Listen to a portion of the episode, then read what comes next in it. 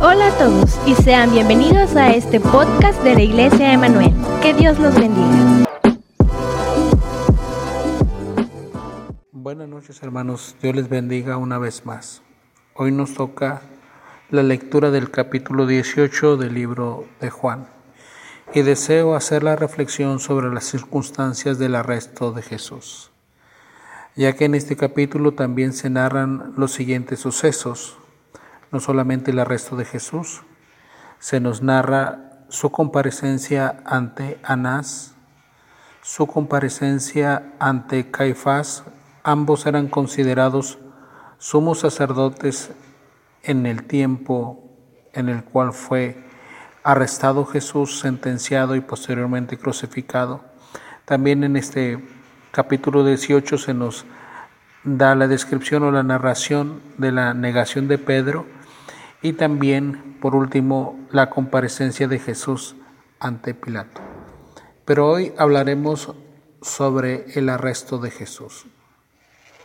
Dice en el capítulo 18 que Jesús salió con sus discípulos, posiblemente de el aposento alto donde habían estado reunidos la, eh, en, los capítulos anteriores en los cuales ya hemos hablado. Y salió con ellos rumbo al torrente de Cedrón. Al otro lado de este había un huerto en el cual entró con sus discípulos. Este lugar tenemos que identificarlo como el huerto de Getsemani. Allí, en aquel lugar, dice la escritura, que muchas veces estuvo Jesús con sus discípulos. Muchas veces nosotros nada más nos concentramos en las cosas que leemos, pero la narración de Juan nos dice que era una cosa cotidiana de Jesús reunirse con sus discípulos en este lugar.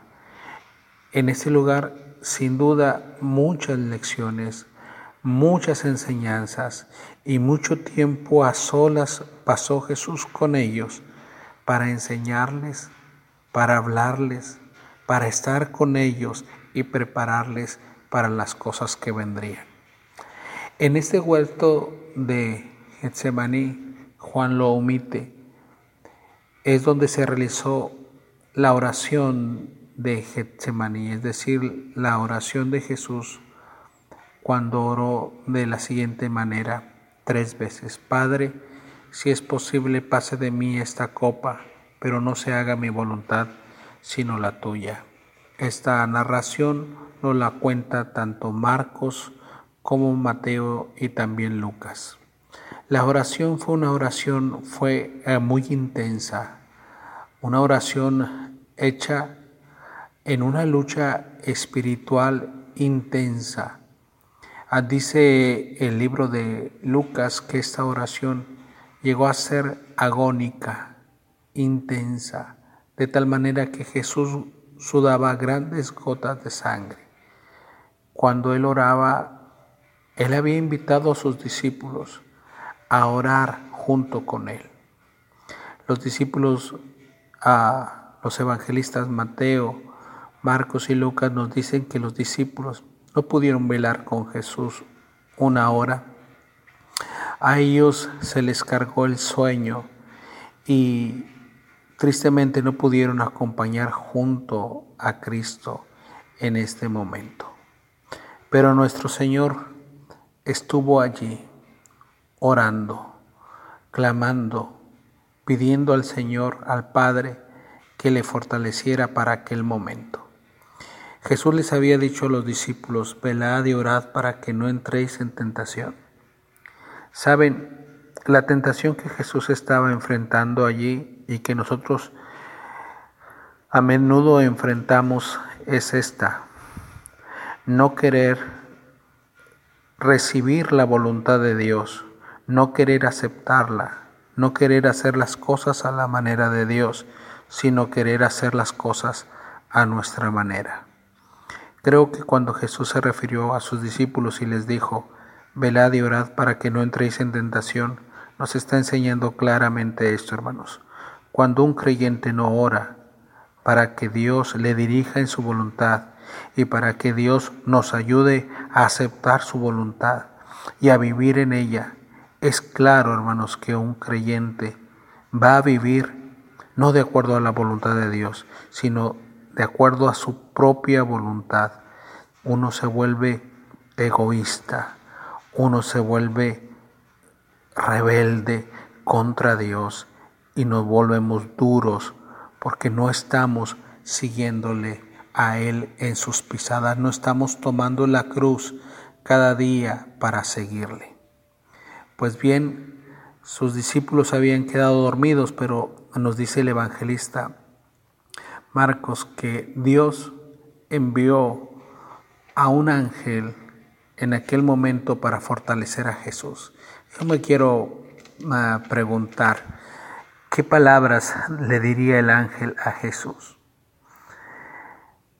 ¿Qué mensaje le daría el ángel a Jesús?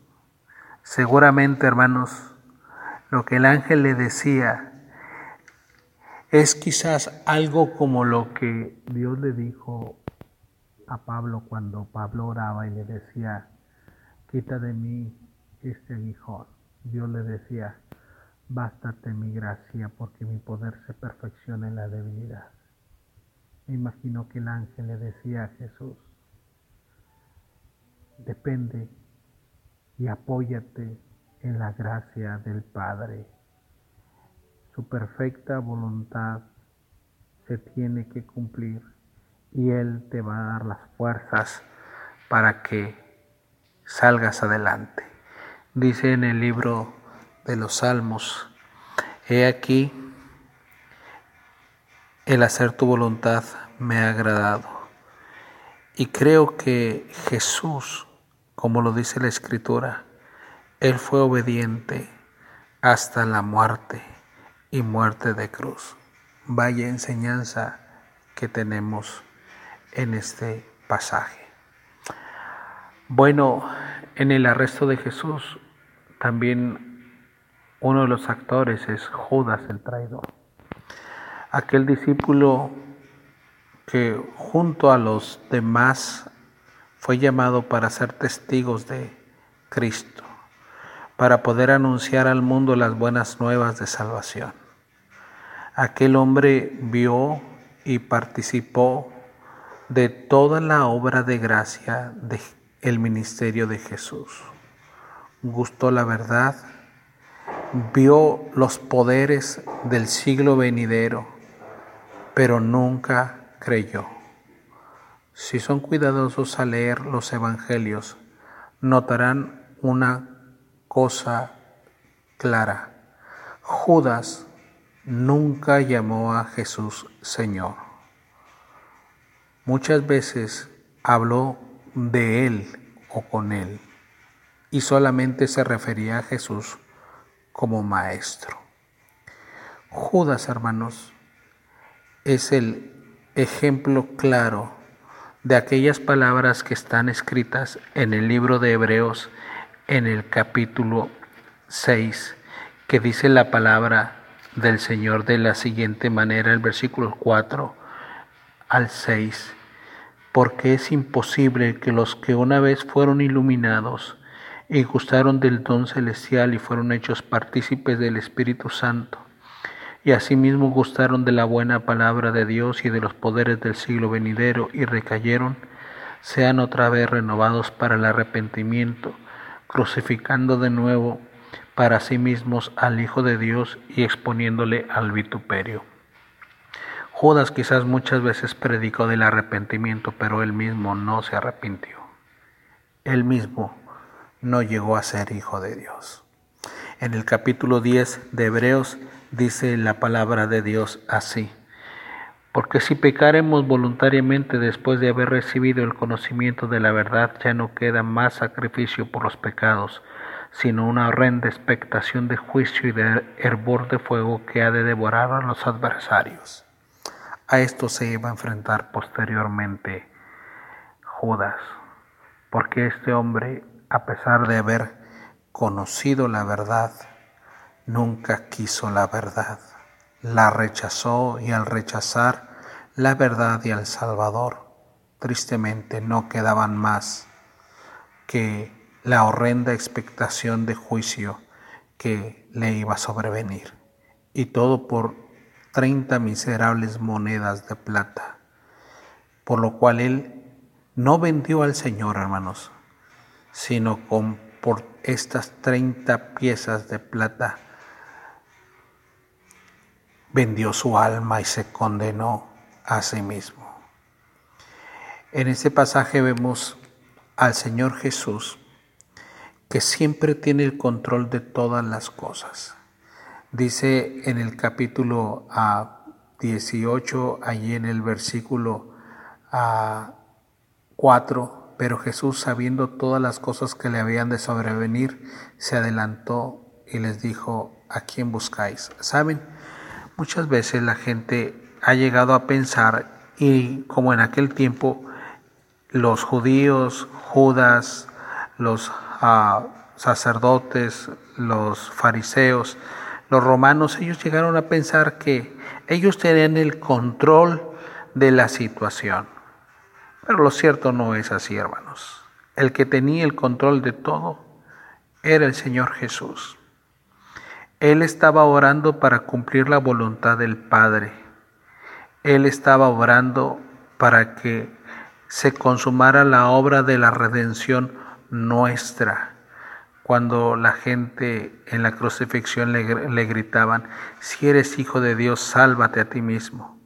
Gloria a Dios, hermanos, porque Cristo no peleó con armas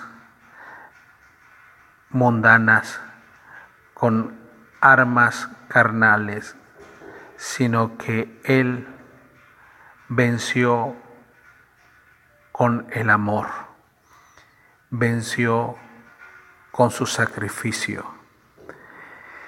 Bien, Jesús les decía, ¿contra quién habéis salido? como contra un ladrón? ¿No estaba yo siempre en el templo? Cuando les preguntó a quién buscabais, a quién buscan, ellos le dijeron a Jesús, él dijo, yo soy. Cuando él dijo, yo soy, Juan nos dice que todos retrocedieron y cayeron. Él pudo haberlos destruidos en ese momento con el aliento de su boca. Es más, él hubiera pedido al Padre y docenas de legiones de ángeles estaban dispuestos a pelear la batalla. Nos dice las escrituras que los discípulos, uno de ellos, Pedro, tomó una espada y, e hirió a uno de los siervos del sumo sacerdote que se llamaba Malco. Pues bien, recuérdense, no es con espada ni con ejércitos no es por la fuerza, sino por el amor. Dios dijo que las cosas tenían que suceder así y así habrían de ser. Aquel que había predicado el amor, aquel que había predicado y había dicho, orad por los que os ultrajan y os persiguen, bendecid y no maldigáis. Aquel que había dicho, si tu enemigo tiene sed, dale de beber, si tiene hambre, dale de comer. Aquí había un enemigo que quería el mal contra Jesús, se llamaba Malco, era uno de ellos. Cuando este hombre se abalanzó hacia Jesús, quizás para apresarlo, Pedro creyó justo defender la causa de Cristo y él quiso pelear. Él había dicho, estoy dispuesto hasta la muerte por ti. Y creo que había sido honesto al decir eso, pero él estaba pensando en un reino físico, en un reino terrenal. Pero el Señor quería fundar un reino y ha fundado un reino en base a su sacrificio, a su muerte, a su obediencia al Padre por amor a nosotros. Cuando Pedro fue detenido por Jesús y reprendido, por esta causa de que no las cosas no se iban a hacer así. Pedro y los demás apóstoles huyeron y nuestro Cristo se mantuvo firme allí frente a sus opresores, frente a aquellos que querían el mal para él. Pero todo esto sucedió, hermanos, para que se cumpliese la escritura. Así estaba escrito. Así era la voluntad de Dios. Así se habría, habría de cumplir.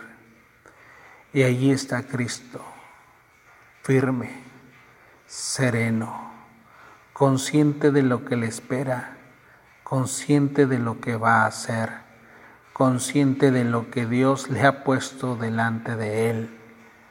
Y él no fue vencido, sino que fue vencedor. Gloria al Señor por esto. Pablo dijo, el amor de Cristo me constriñe pensando esto, que si Cristo murió por mí, entonces yo también debo de morir por Él. Hace tiempo veía un pensamiento de un hombre que dijo, no fueron los clavos los que fijaron a Cristo a aquella cruz, fue su amor, su amor por mí. Dios les bendiga disfruten del amor de Dios, que pasen buena noche. Gracias por ser parte de esta comunidad. Nos encantaría que pudieras compartir este podcast con tus amigos y conocidos. Síguenos en nuestras redes sociales para mantenerte al tanto de la vida de nuestra iglesia. Si tienes alguna pregunta o sugerencia, no dudes en inscribirnos en nuestro correo hola arroba